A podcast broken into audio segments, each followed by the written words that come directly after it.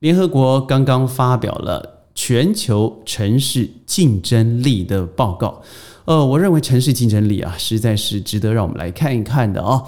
嗯，所以几个城市欢，几个城市愁，而且还有很多的舆论给予不一样的评价。而亚洲有三个主要城市上榜了，我们来看看是谁呢？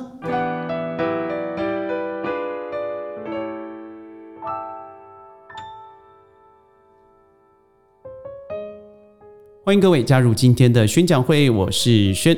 宣讲会呢，一周七天，每天报道十到十五分钟。我们选择一天的精选话题，不论是时事，或是经济，或是关于我们的情绪厚黑、商业上的教练，在每天呢和各位准时的上线。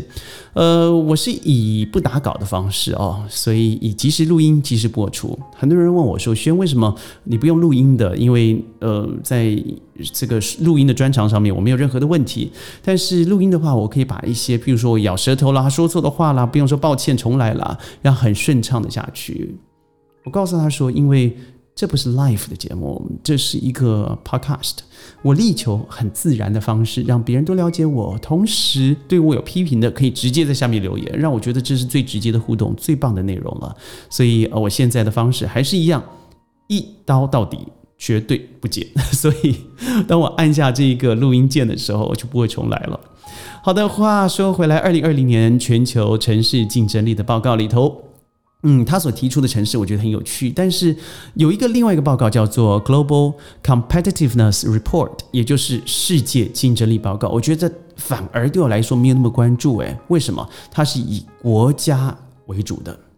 我们来看看，如果以国家来为主的话，前十名是谁？从第十，芬兰、日本、英国、瑞典、香港、德国、荷兰、新加坡、美国、瑞士。这是瑞士第一名嘛？啊，呃，但是以国家来看的话，我觉得它太泛略了，因为很多地方，譬如说，我们知道 Seattle 的咖啡，呃，它的这个呃这个波音航空，我们看它并不代表全部的美国，它是某个州，譬如说华盛顿华盛顿州的西雅图，那。呃，你可以说这个东京代表全日本嘛？我觉得不尽然，所以我觉得城市还是比较有公信力的。刚刚发布的里头有三个亚洲城市，当然我看到另外的报告嘛，哈，也是从不一样的经济研究院所发布的消息。我不要管说到底前三名或是后三名有怎么样的的的差别，但我觉得只要你上榜，就代表你某个部分是被呃世界所认可的，尤其在竞争力上头。那我觉得其中有几个亚洲城市啊，我非常感慨。我认为还有更多啦，只是它上榜一定有它的。呃，最重要的原因，这是联合国人居署所发布的，通过每一个全球五十万以上的人口，呃，人与社会、资源环境、经济发展等等等层面所做的一个全球力的报告。第十名，我相信每个人应该都知道哈，就是美国的 San Jose。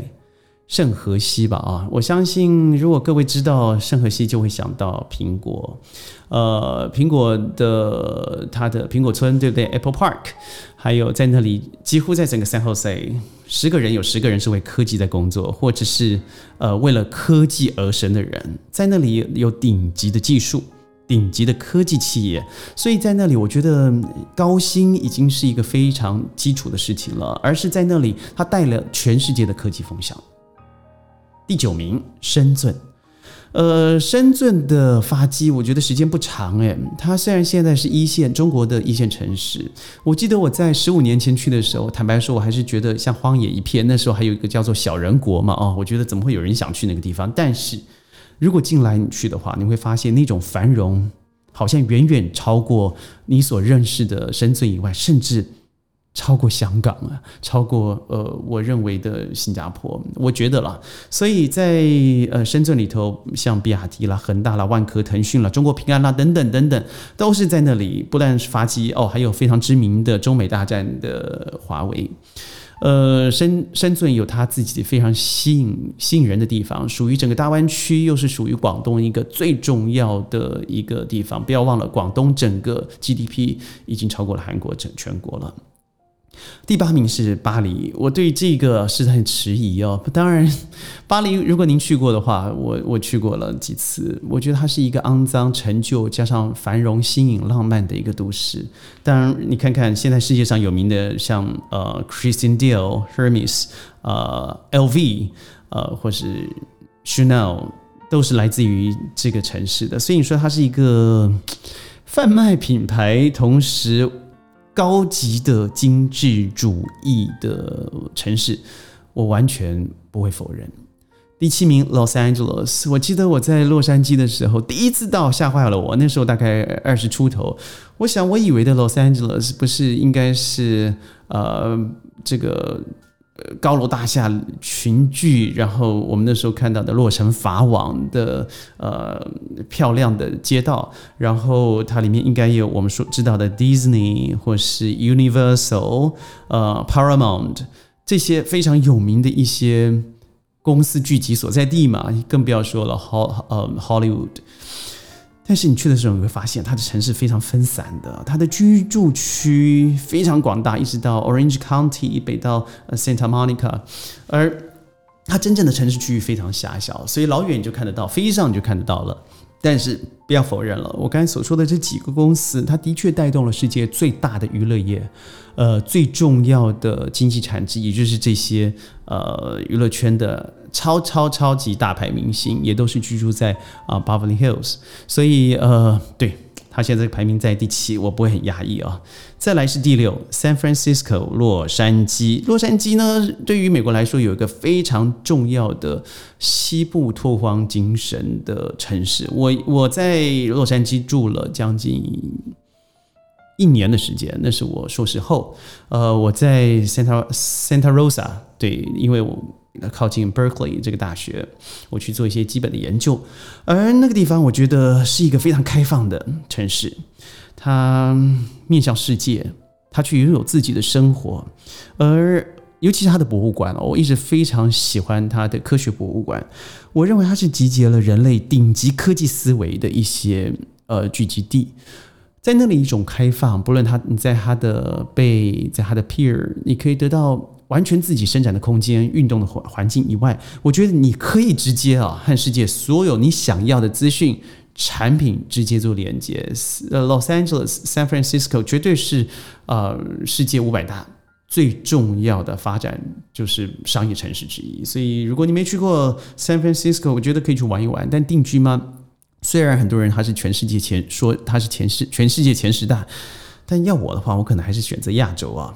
好，呃，在 San Francisco 前面的几个国家，我相信前十的城国呃的城市，我几乎都居住过。呃，我们刚才提到的唯一一个进入亚洲的是目前是深圳，待会有两个地方你会更有兴趣。所以我认为继 San Francisco 以后所提出的叫做慕尼黑 （Munich）。嗯，慕尼黑，我从 Vienna 居住的时候呢，我一直常常开车，啊，开着很小的 Volkswagen Polo 进入 Munich 去听音乐剧，去看城堡，然后当然还有它的啤酒节。我觉得慕尼黑是一个结合了高度的文化，呃，科技的一个复杂城市。有人。这个有点嘲讽，你可以是每天都有不一样的文化节，是代表说它过去的历史上面曾经经过很多的创痛，所以它留下了很多值得去纪念甚至悼念的一些文化节日。呃，Munich 在呃德国的南方，对我来说，它是一个非常亲近自然而且亲近文化。我认为它超过了我们所以为的罗马。我觉得它的承载度，呃，它的啤酒节。是跨领域，是跨人种，是跨种族，是跨世界的。所以有机会的话，我很建议您去 Munich 玩一玩。如果玩累了，你可以到北方的 Berlin、Hamburg，这都是我很想去。我事实上最近被邀请去了汉堡，还要去汉诺威，但是因为疫情的关系，我可能动不了。嗯，第四名是伦敦。坦白说，我有点讶异，但是我看了数据以后，我不能讶异了。伦敦。他从第二次应该是从第一次杀事件一九一七年的一九四五年以后，我就觉得他是瞬间下降，他不再有以前的那一种霸气，但是他的伦敦代表的浪漫，一种温文典雅的气质，还有新创公司的存在，呃，世界的政治中心。他还是有他一定的话语权，所以他在第四名，我还是必须要默认他的确有他举足轻重的地位。当然，现在 Brexit 脱欧了以后，我不知道他未来的面向对于欧盟和他之间的一些抗衡作用力会有多大。但是伦敦值不值得去？值得。我觉得它是一个很鲁莽的城市，对我来说了，尤其是夜间以后，呃，它值得去走一走、玩一玩。定居的话，我相信你必须要先了解自己是不是真的和英伦绅士这样子的风范、这样的气质可以融合，你再选择。下一个第三名呢，是我相信大家应该不很讶异的东京。呃，整个日本它是唯一入选的城市，也是我们亚洲现在出现的第二个城市。东京，我对东京不是那么熟悉，我对大阪非常的熟悉。呃，东京它代表的整个。日本的原动力，它有宫崎骏的漫画，用软文化的方式侵蚀全世界。呃，它同时代表的一种旧旧日本吧，我觉得那种发达精神。譬如说，我们知道以前的新力，现在的索尼，或是已经成为过去式的三洋。呃，在新力的电脑分拨出去以后，还有陆续爱华的消失。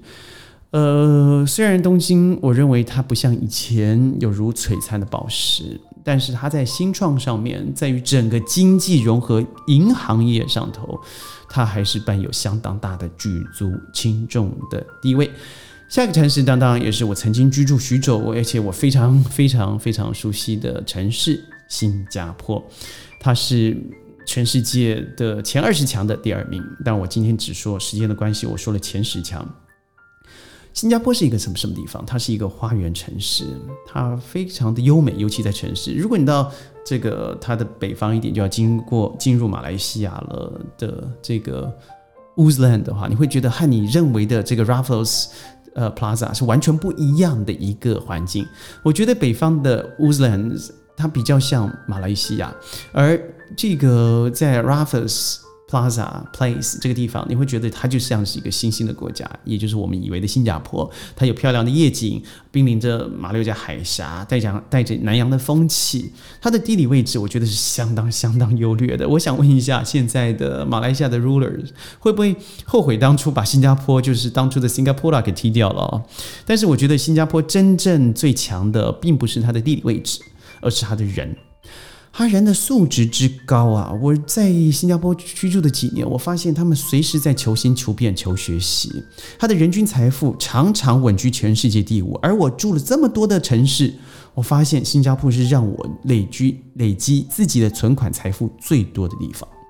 所以，比起我刚才所说的 San Francisco，它有一种勇者的拓荒精神，我认为新加坡的身上更有一种难以。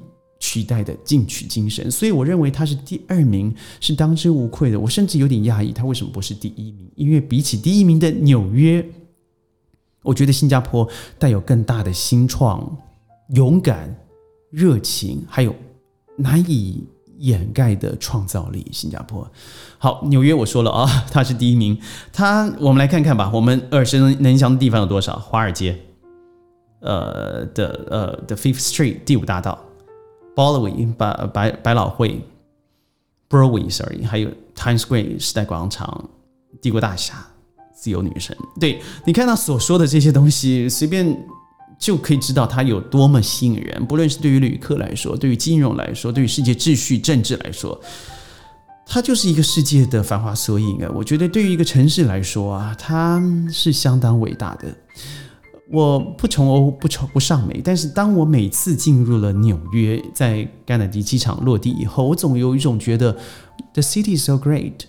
我觉得它不但代表大，而它代表一种伟大。这这个伟大，我从最近的一些，从 COVID-19 之后，他所做的应对，对于人民，对于未来未来。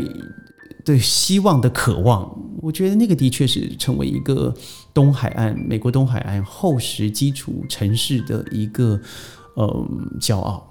纽约，所以我复习一下，从第一到第十：纽约、新加坡、东京、伦敦、慕尼黑、旧金山、洛杉矶、巴黎、深圳、圣何塞、圣何西。呃，但你知道十一、十二名的香港、上海，我认为很快的。它就会进到前十名了。亚洲现在我们在联合国的人居署所所做的报道里头有三个城市，但我相信明年乃至于后年，可能亚洲会占了最少一半强。